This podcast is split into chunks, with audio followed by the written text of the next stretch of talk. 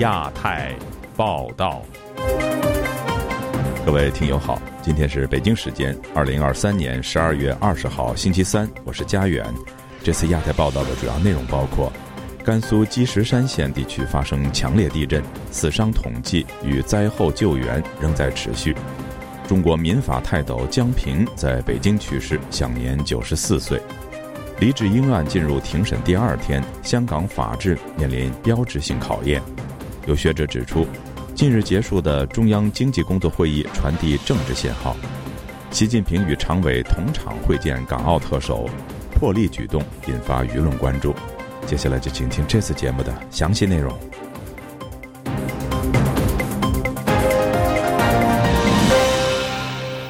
甘肃省积石山县星期一深夜发生六点二级浅层地震，导致当地众多民众伤亡，大量建筑物倒塌。根据新华社的报道，截止到星期二傍晚，地震造成至少一百二十七人死亡，五百三十多人受伤。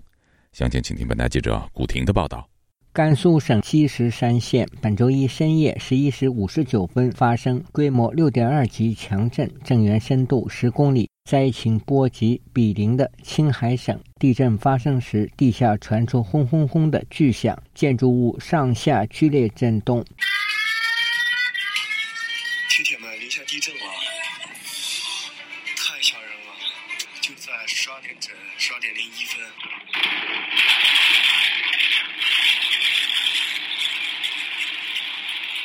有人在床上被震到地面，也有尚未入睡的人慌慌张张的夺路而逃。地震灾区一位手机用户说。我还没睡，然后就开始了，我跑，差点没跑到。我们这边就已经很严重，很多那个房子都塌了呀在废墟前，一男子在高呼：“有人被压在一大堆瓦砾中。”据甘肃媒体报道，此次地震震中位于积石山柳沟乡。甘肃一位退休官员李先生当天接受本台采访时说：“自己刚躺下就发生强烈地震，所有的人都被震醒了。我看表的时候整十二点，有些人跑到街上去了，我没去。”感觉就像当年五幺二的感觉差不多，晃得很厉害，持续了两三分钟吧，走路都走不稳。一位曾经在临夏任职的李先生告诉本台，当地镇上的新房屋已无大碍，但是许多老房子在地震后都出现了不同程度的裂痕，甚至倒塌。他说：“砖混结构的多，还有一些土坯房，这一次塌了的还有二楼、三楼都塌了的。”详细情况我就不知道了，因为我不在任了。我说如果还在任上的话，昨天晚上就是不眠夜了，那我就非得跑现场了。这么短时间内就超过一百了，估计还会增上升。据中国央视新闻报道，地震发生后，中共中央总书记习近平作出指示，要求全力开展搜救，及时救治受伤人员。最大限度的减少人员伤亡。中国财政部和应急管理部紧急向甘肃青海拨款两亿元人民币，用于抗震救灾。自由亚洲电台记者古婷报道。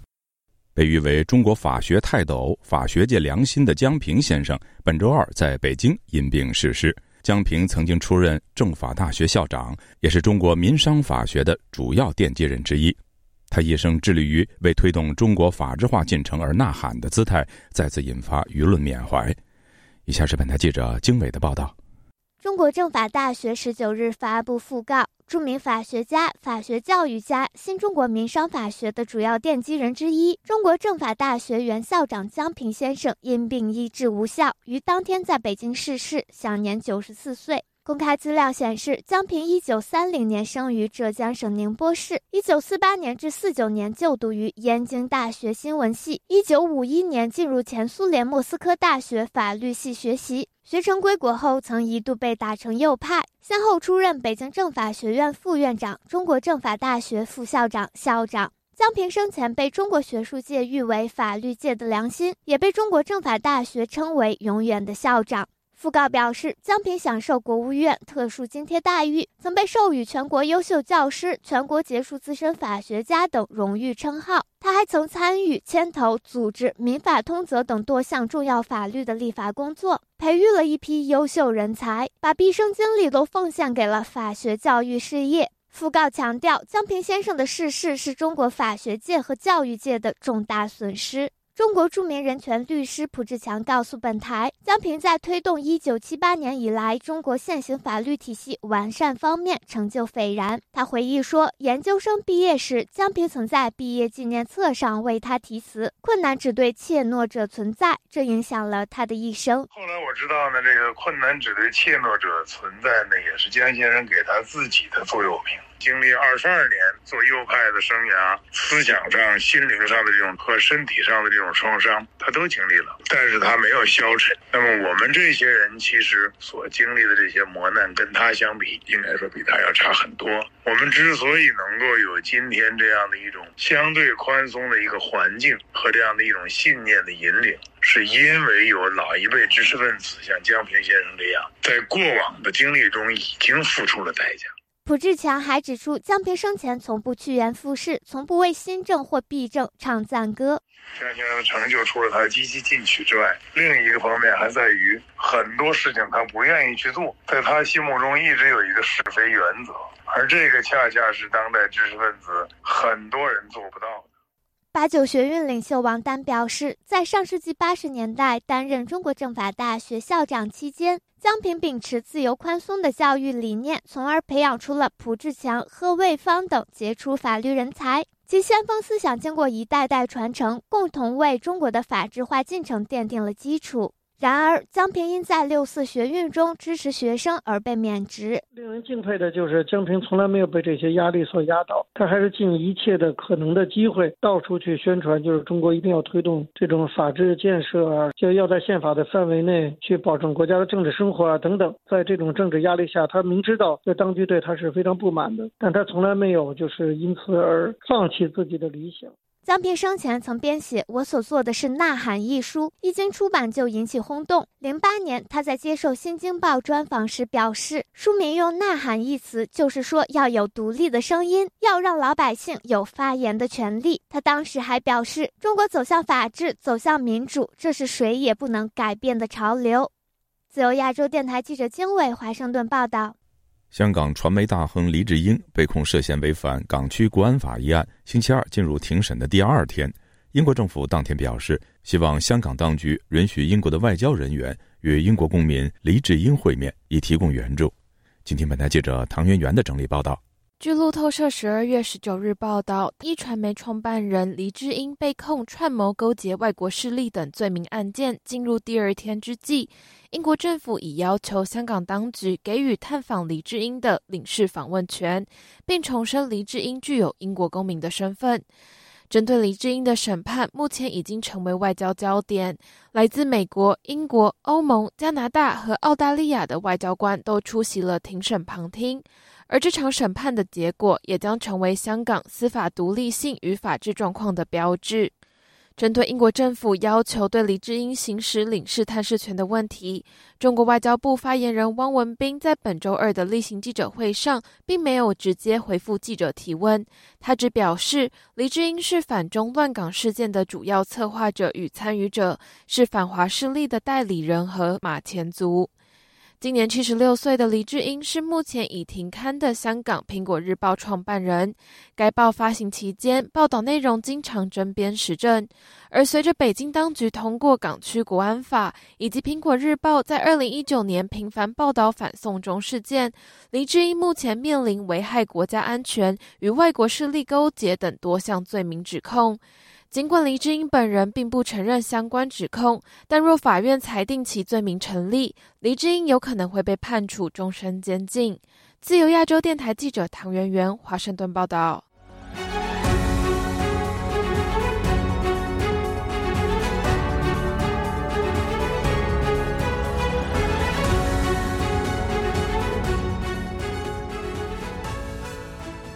中共中央经济工作会议近日闭幕。官方媒体也连日发文宣传相关的会议精神，但有学者指出，当局禁止唱衰经济的举动，恐怕将对正常的市场运作造成不利影响。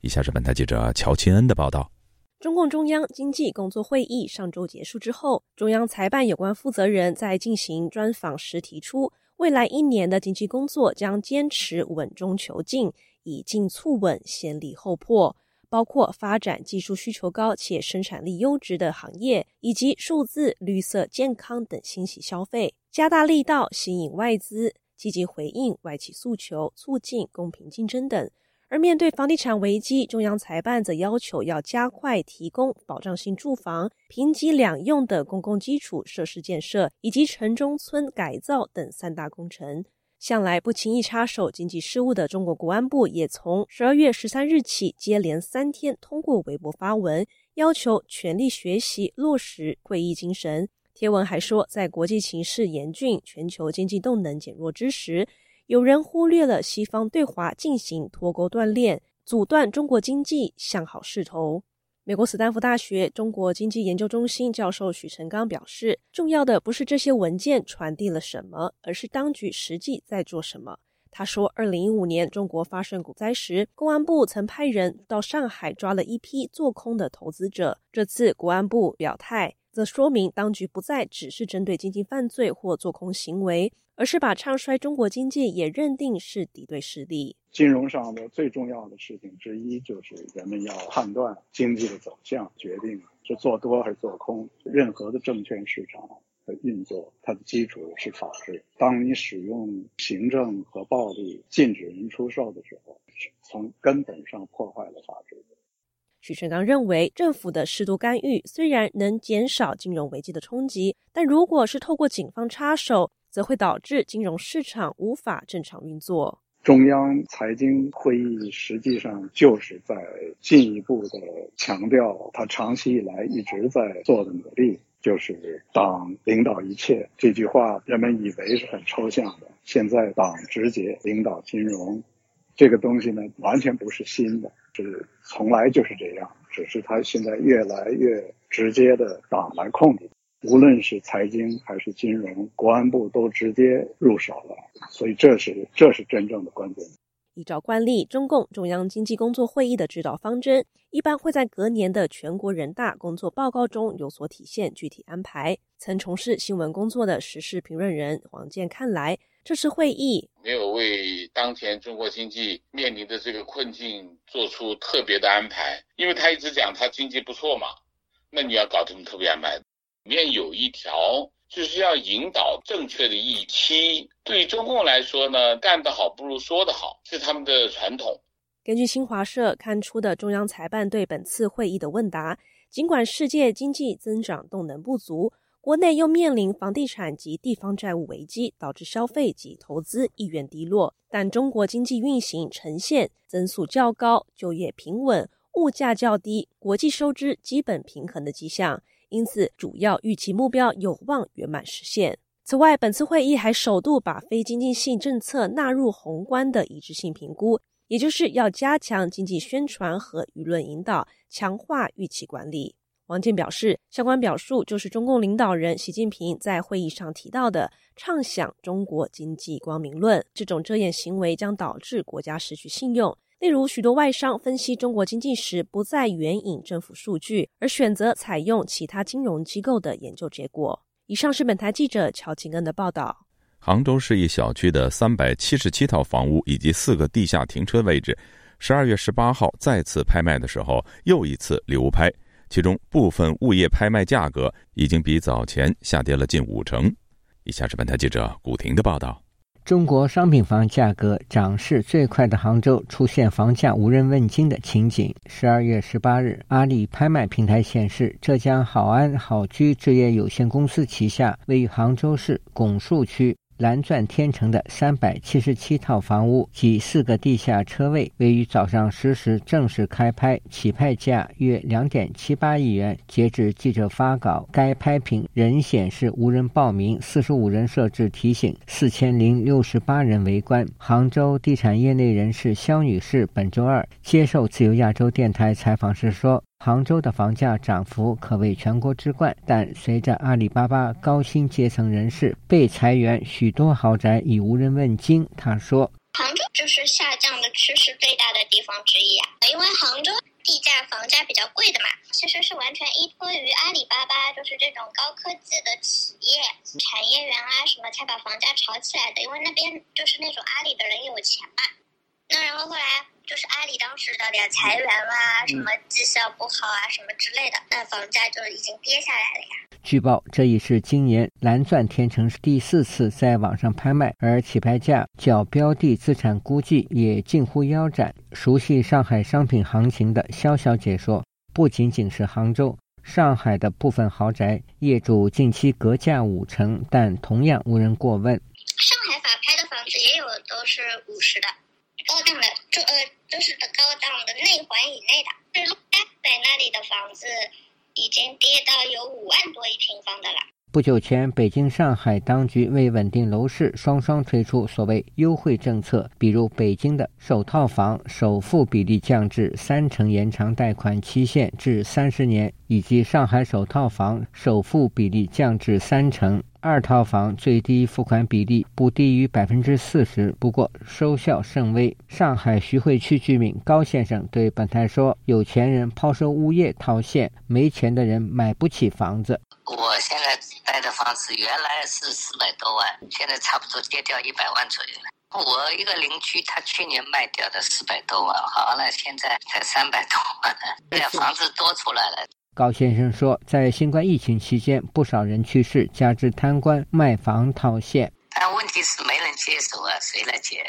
也能买得起的人都有房住的，买不起的人还是再跌一百万，他还是买不起。对了，老百姓手中也没钱，这几年搞下来，谁谁买的？因为购买力现在都下降很多，大型商场那去都冷冷清清。江苏扬州和泰州居民告诉本台，当地的情况比杭州和上海更糟糕。许多空房子卖不出去。当地居民朱先生说：“现在许多人连工作都没着落，即使动用积蓄购房，也难以偿还贷款。”自由亚洲电台记者古婷报道。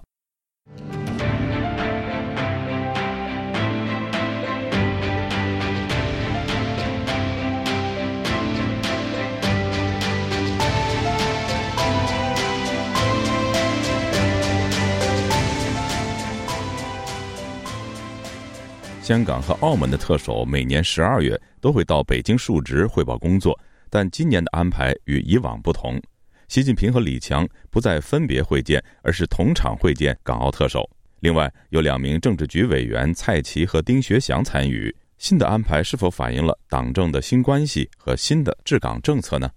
以下是本台记者陈子飞的报道。香港特首李家超周一下午向中国国家主席习近平述职，但改变多年来分场会见的惯例，而是安排总理李强陪同参与会见。从央视播放的现场画面看到，习近平坐在长桌的正中间，除了李强外，政治局常委蔡奇和丁薛祥，还有统战部长石泰峰和政法委书记陈文清都有参与。他们坐在习近平的左边，与李家超和港澳办主任夏宝龙等人。人相对而坐，习近平表示充分肯定李家超和特区政府的工作，称李家超是敢于担当、善作善成，重塑香港区域会制度，巩固了香港由乱到治的大势，促进迈向由治及兴，强调对香港的光明前景充满信心。中央长期坚持一国两制方针不会变，保持香港资本主义制度和生活方式。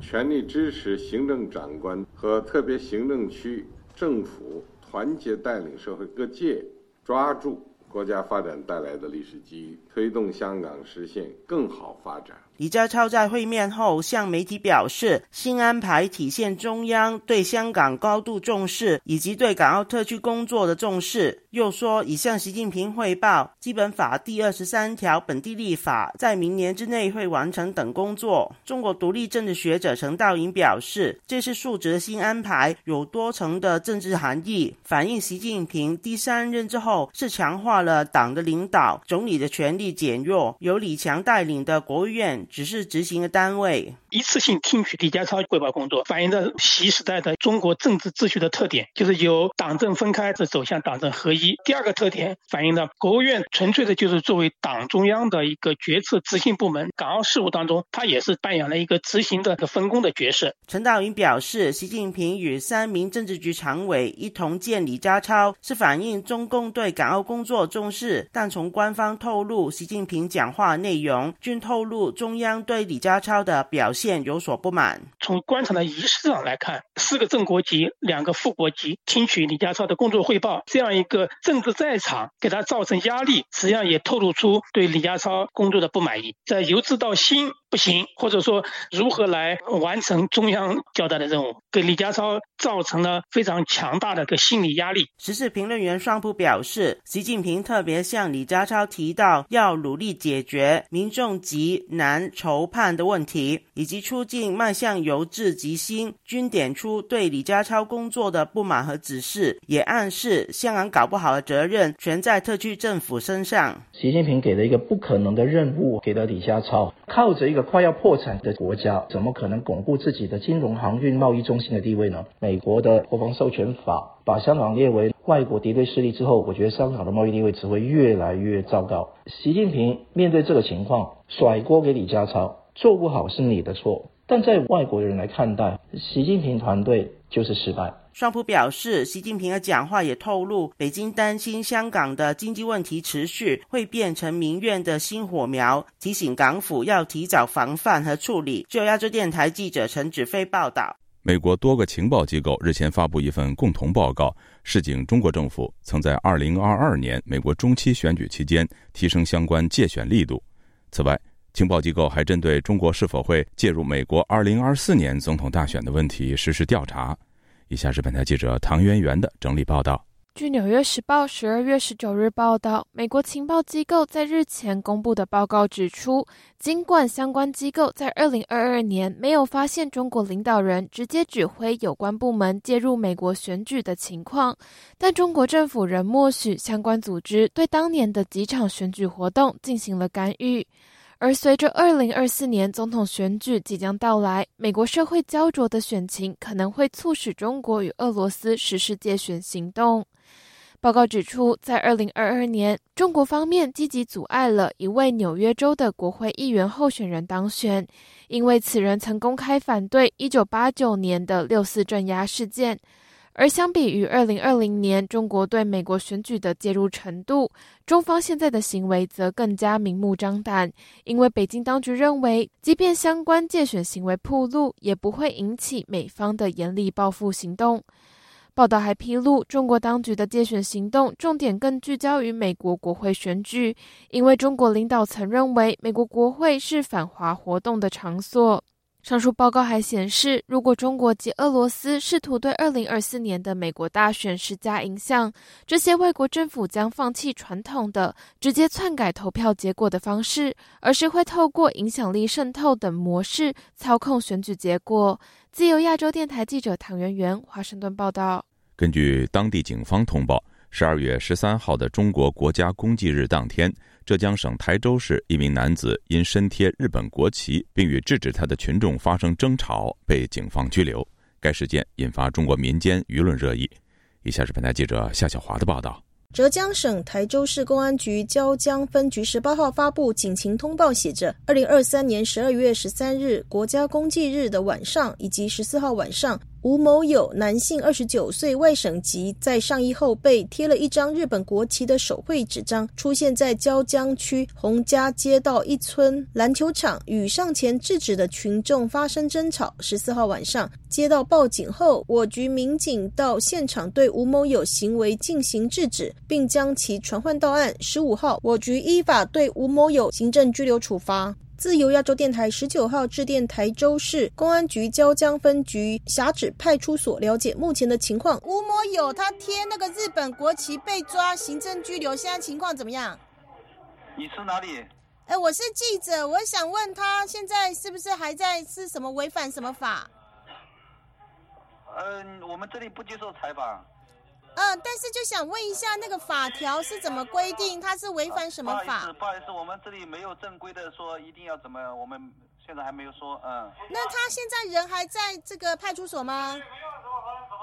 我们无法公告，好吧？嗯，他是违反一个什么法律？微博网民一面倒对台州警方通报依法拘留叫好，例如公祭日挑战中国人的底线就应该受到处罚。身披日本军旗的行为是对历史的不尊重和亵渎，建议要罚重一点，取消国籍，送回日本。截稿前未见警方公布吴某犯什么法。旅美中国历史学者宋永毅接受自由亚洲电台采访研判：你后面挂了一个日本的国旗。你又到南京大屠杀的那个地方，就叫做损害民族感情罪。宋永义说：“中国现在把服装都列为要管的范畴，就像文化大革命发动群众上街，凡是你上街穿的是牛仔裤就要剪掉，你的发型不是解放军式的发型就要剪掉，你的衣服稍微有一些铺路就要剪掉。就这种事情会在中国不停的发生，只要习近平仍然是搞他的枫桥经验啊，仍然是按照这种风。”声鹤唳、抓敌人、抓间叠的这个搞下去，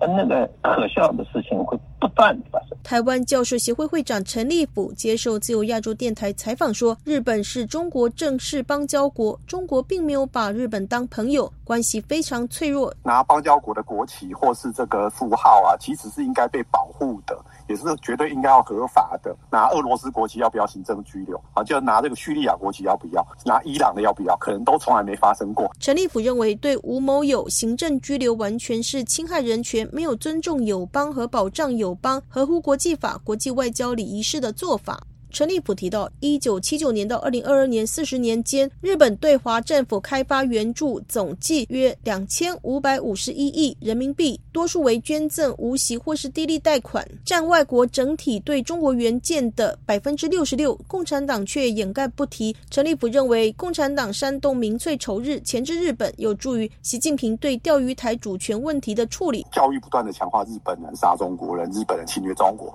可是对于后面日本人的忏悔跟日本的。补偿完全都把它抹上，这样中日关系就不可能恢复正常。自由亚洲电台记者夏小华台北报道。陪伴是最长情的告白，从广播到网站，再到 Twitter 和 Facebook。自由亚洲电台感谢您二十五年来不离不弃。相遇是久别重逢，从 Spotify 到 Google Podcast，再到 Apple Podcast。我们在各大播客平台等您，再续前缘，相守相依。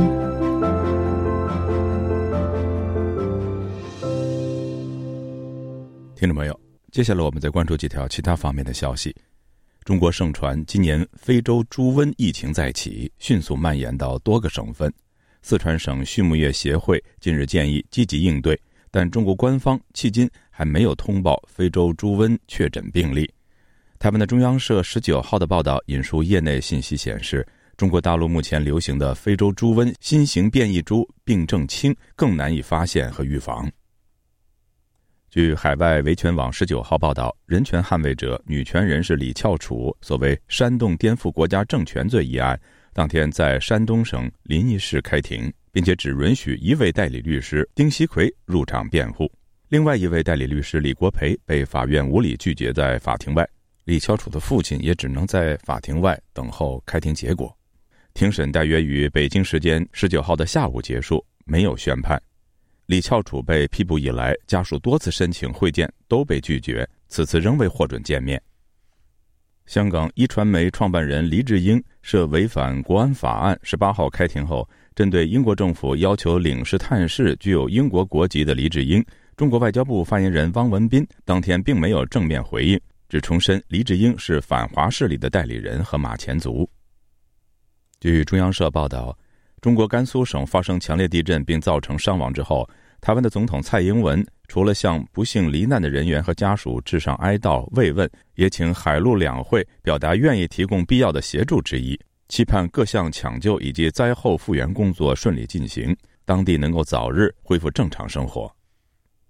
据英国《金融时报》报道，美国印太司令部司令海军上将约翰·阿奎利诺星期一在东京对外表示，自习近平和拜登十一月中旬在旧金山会晤以来，中国战机已经几乎停止了对美国军机的危险拦截行动。各位听众，这次的亚太报道播送完了，谢谢收听，再会。